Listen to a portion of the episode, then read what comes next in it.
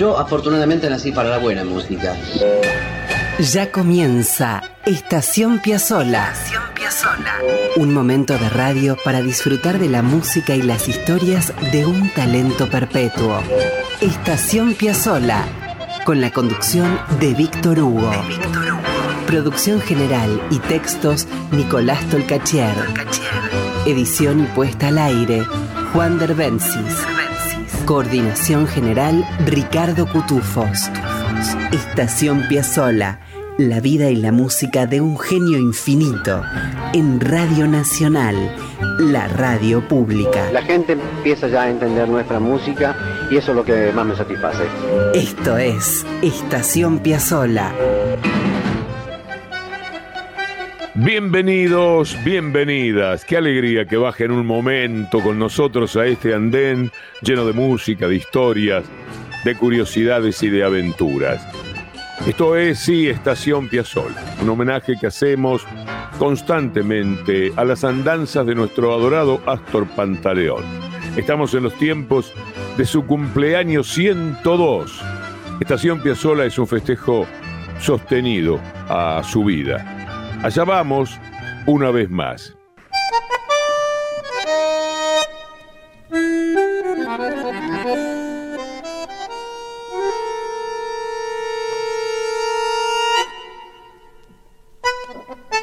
Hemos contado mucho sobre las andanzas de Astor de Pibe, en Nueva York, junto a Carlos Gardel. Voy al epílogo de esa historia para desembocar en un asunto nuevo. En el año 34 y comienzos del 35, Carlos Gardel andaba por Nueva York haciendo cine. Gardel había llegado a los Estados Unidos para participar en una serie de programas radiales, la NBC, la NBC, y con la esperanza de convencer a la Paramount sobre la conveniencia de hacer algunas películas. Y la empresa agarró viaje. Las películas del 34 y el 35 fueron Cuesta Abajo, Tango en Broadway, El Día que Me Quieras y Tango Bar. Y mientras Gardel filmaba y triunfaba, el pibe, Astor, deambulaba por las calles de Nueva York, ciudad a la que había llegado de muy chiquito desde su Mar del Plata natal. Como bien sabemos, Piazzolla y Gardel se encontraron, caminaron, se quisieron y hasta hicieron música. Pero esa es otra historia que conocemos bien. A fines de marzo de 1935, después de terminar su cuarta y última película, Gardel inició su gira por los países del Caribe y Colombia. Fue el viaje fatídico que terminó con su muerte. Lo curioso es que Gardel quería que Astor lo acompañara en la gira, una especie de asistente. Pero ahí se plantó Nonino. Mire usted cómo son las cosas. El papá de Astor dijo, tiene solo 14 años, no lo puedo dejar ir. Así lo cuenta Astor a la televisión colombiana en 1982. Bueno, sí, recuerdo una cosa muy importante. En 1935 eh, llegaron dos telegramas a mi casa en Nueva York que me envió Carlos Gardel para que yo me uniera al grupo de él con los guitarristas y demás gente para hacer una gira por toda Latinoamérica y lamentablemente mis padres, como yo soy único hijo, eh, no me dejaron salir de, Nueva York y aparte la, la Unión de Músicos de Nueva York cuando se es menor de 14 años no dejaban trabajar, así que estoy en Colombia o como la vez pasada cuando estuve en Medellín dije estoy diría casi por segunda vez, la primera vez no pude venir. De la gente que trabajó con Gardel, ¿cuántos quedan? Bueno, diría de los que trabajaron con Gardel, yo diría que ninguno. El, el único, pibe Piazzola. El pibe Piazzola, sí, sí, el único. Era Astor contando en la televisión colombiana en 1982 acerca de aquella invitación de Gardel para acompañarlo a la gira en la que el Zorzal murió. Astor, años más tarde, escribió una carta a Gardel. En un momento, de un modo muy gracioso, dice que si se hubiese ido en ese viaje mortal, en vez de tocar el bandoneón, estaría tocando el arpa. Charlie, me salvé. En vez de tocar el bandoneón, estaría tocando el arpa.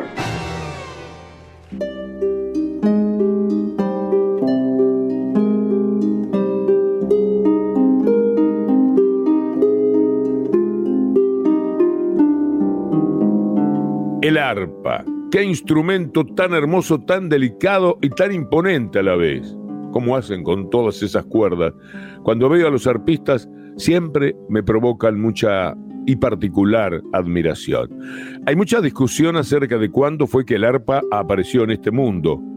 Hay dibujos muy antiguos en donde hasta pareciera que el arpa estaba en los tiempos de los asirios, eh, de, de, qué sé yo, de los egipcios, de los griegos, pero en realidad más bien eran instrumentos parientes o vecinos, la lira, por ejemplo.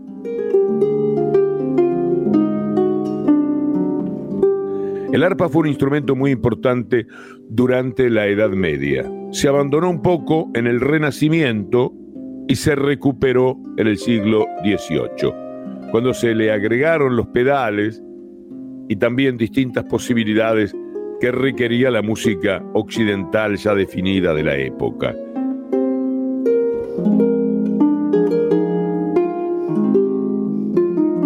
Bien sabemos que el arpa se usa ampliamente en la música académica.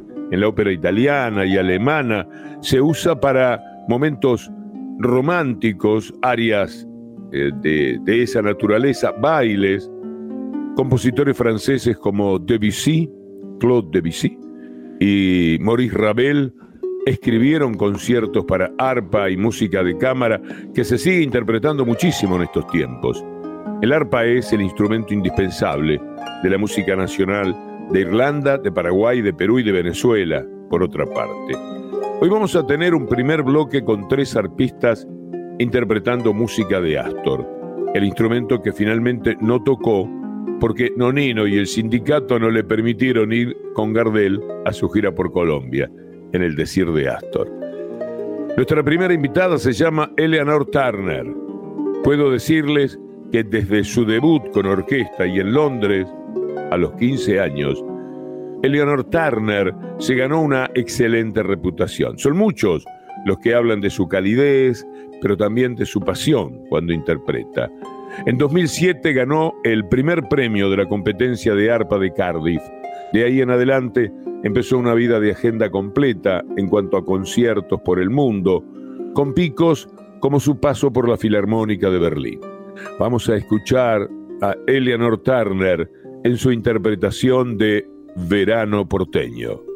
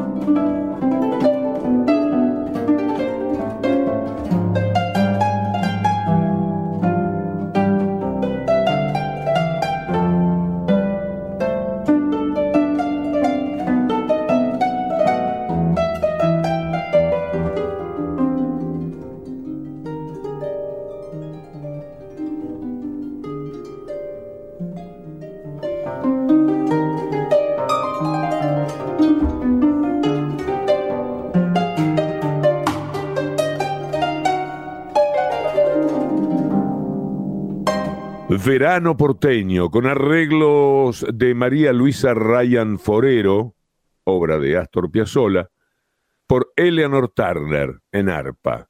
Sepan más sobre ella en www.eleanorturner.biz. Turner es con U y bis es con Z. www.eleanorturner.biz. Sigue ahora en este recorrido por la música de Astor desde el arpa la propia María Luisa Rayán Forero. Antes les diré que María Luisa nació en Concepción del Uruguay, en Entre Ríos, y a los seis años empezó a estudiar arpa con Elena Carfi. Después, jovencita todavía, emigró a los Estados Unidos y ahí estudió largo tiempo hasta lanzarse a una carrera que la tuvo en el Colón, en el Carnegie Hall, tocó con la Sinfónica Nacional, la Orquesta de Entre Ríos, la de Córdoba, la Sinfónica de Puerto Rico, la de Houston, entre tantas.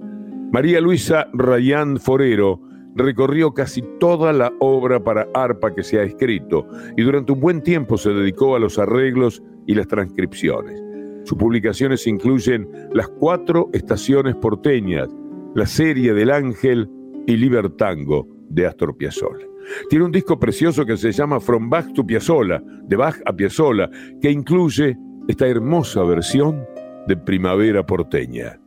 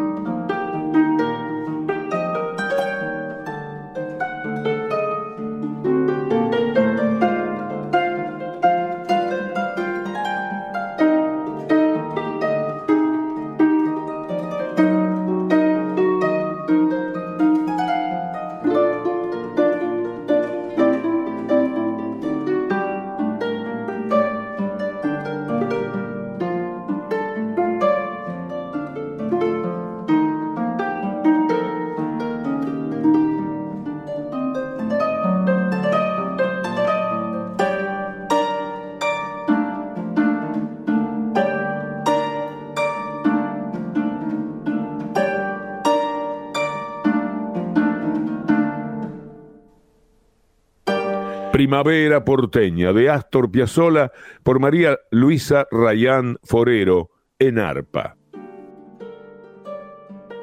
Y finalmente se sube con el arpa al andén de Estación Piazzolla la norteamericana Rachel O'Brien y nos va a regalar Libertango.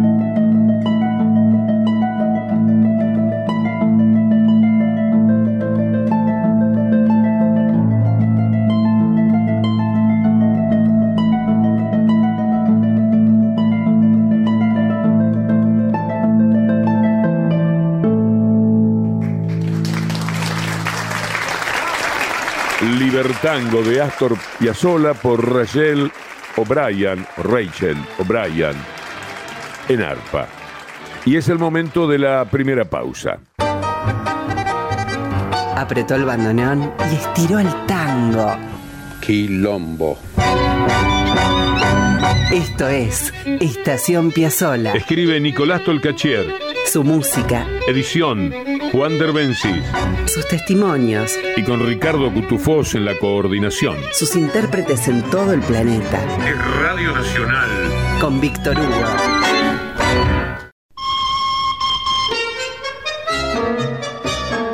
Con los andenes repletos de música, historias y pasión.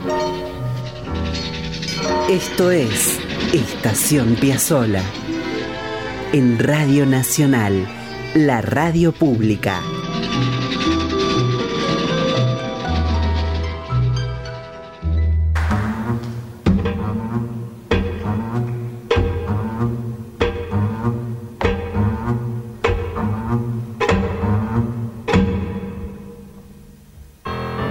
Los años 80 fueron frenéticos en la vida de Astor. Iba de acá para allá, andaba por todo el mundo. No se detenía un minuto. El guitarrista Horacio Malvicino, en su libro Piazzola y yo, cuenta que en aquellos años 80 al quinteto ya le iba muy bien. Lo voy a citar a Malvicino. Decía, el nuevo quinteto funcionó muy bien. Los esfuerzos, privaciones y críticas adversas eran de altri tempi. La música de Astor no solo era reconocida, sino que despertaba interés y curiosidad en los fanáticos por verlo personalmente. Ahora estábamos en los 80 y el juego se daba diferente. Como en punto y banca, había cambiado el cartón. Donde poníamos, acertábamos. Éramos banca. Actuábamos en teatros famosos, salas de concierto. Para bien del Tano, su música estaba catalogada dentro del jazz. Por lo tanto, compartíamos escenario con Miles Davis, Oscar Peterson, Petrucciani, el trío de Kay Jarrett, Chick Corea, Aldi Meola, Gary Barton y, y muchos otros. Hoy podíamos estar en Turquía, en Japón, en París y mañana en Canadá o en Estados Unidos. Para ser breve, en los principales festivales de jazz, Montreux, Milán, Tokio, Sapporo, Montreal, donde había buena música, ahí estábamos.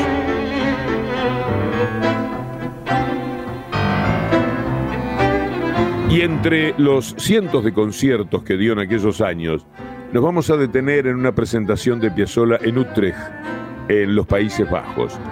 Utrecht es una de esas ciudades holandesas con sus casonas de tres o cuatro pisos alargadas, pegadísimas unas con otras, con una tenue irregularidad, hecho que vuelve todo un poco medieval, como eh, zigzagueante, eh, misterioso, digamos que de cuento.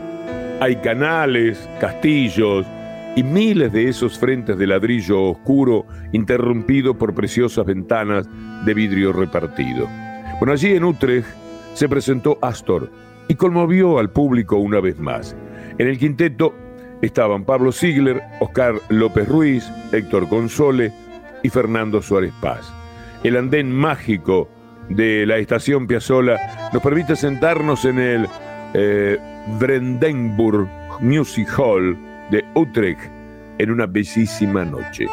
Era el 27 de octubre de 1984 y el quinteto con escualo sonaba así.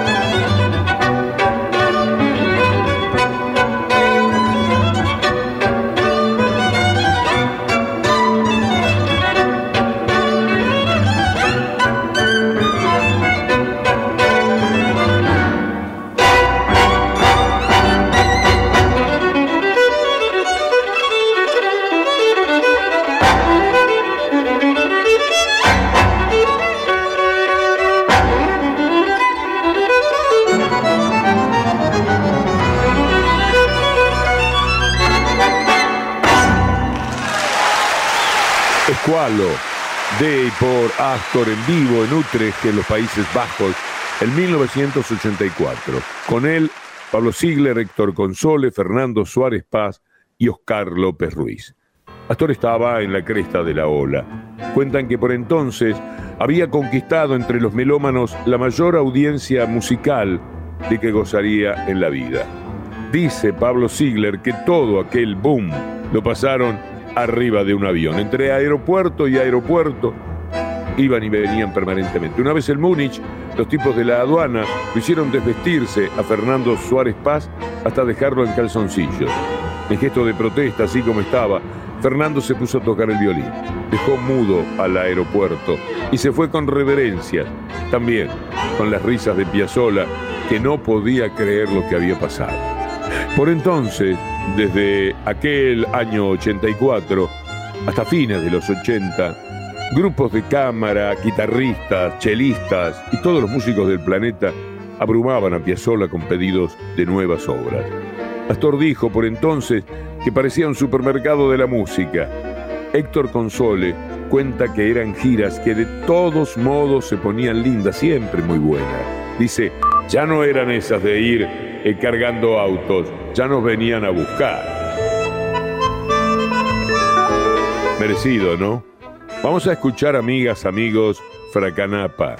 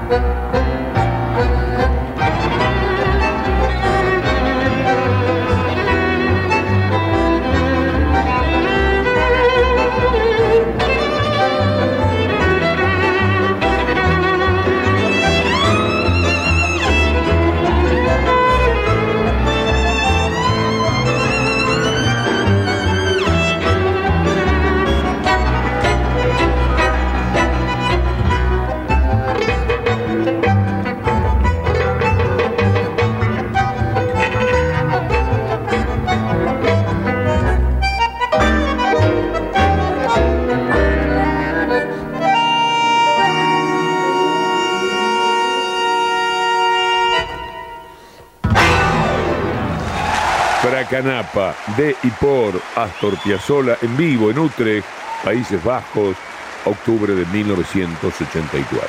Sin muchas más palabras, el quinteto y Fernando Suárez Paz especialmente atacan con La muerte del ángel.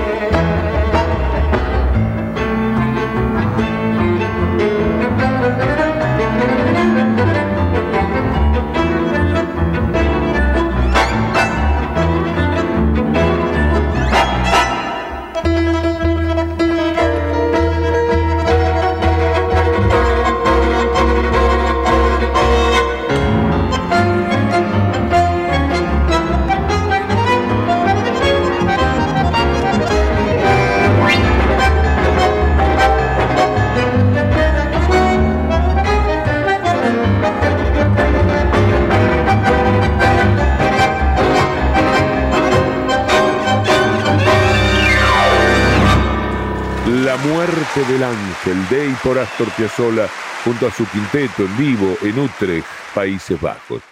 Quizás por tan escuchado, quizás por eh, tan protagonista de este programa, hace mucho que venimos eludiendo la pieza central de Astor, que es Adiós Nonino. Bueno, hoy la vamos a escuchar por varias razones, o por lo menos un par. La versión de Utrecht, aquella del 84, es bellísima. Y porque además estamos en días en que eh, el homenaje se intensifica. Son tiempos de marzo, tiempos de un Astor que cumpliría 102 años. Imaginen a Astor en el escenario ante el público holandés. Se da vuelta y señala a Pablo Ziegler para que al piano dé comienzo a la introducción de Adiós Nonino. Y el maestro Ziegler hace así.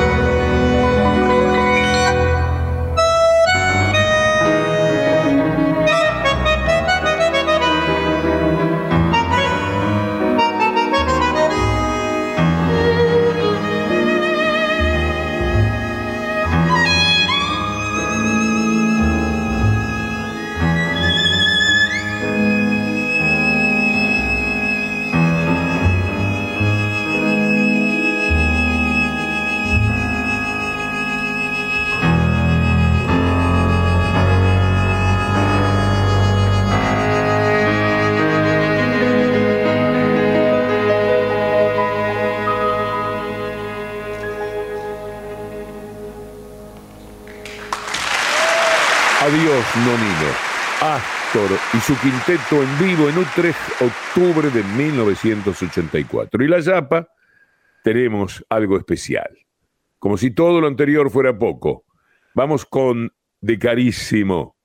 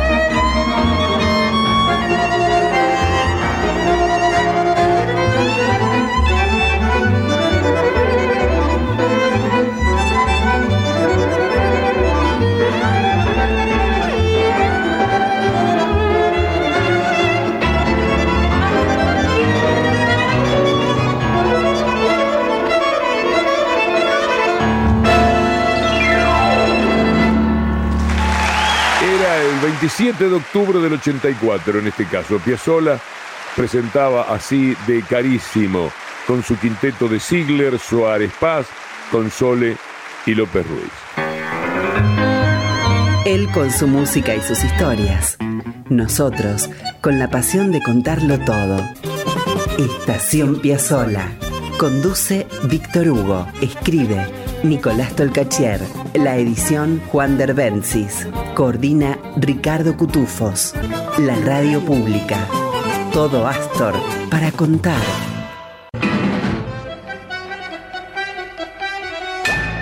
¿Pueden creerlo? Se nos fue el programa.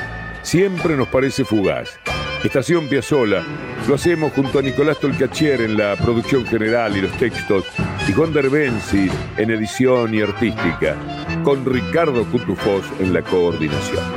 La semana próxima, si Dios quiere, amigas, amigos, nos vamos a detener una vez más para acercarnos a la música y a las aventuras de Astor Piazzolla. Hasta entonces,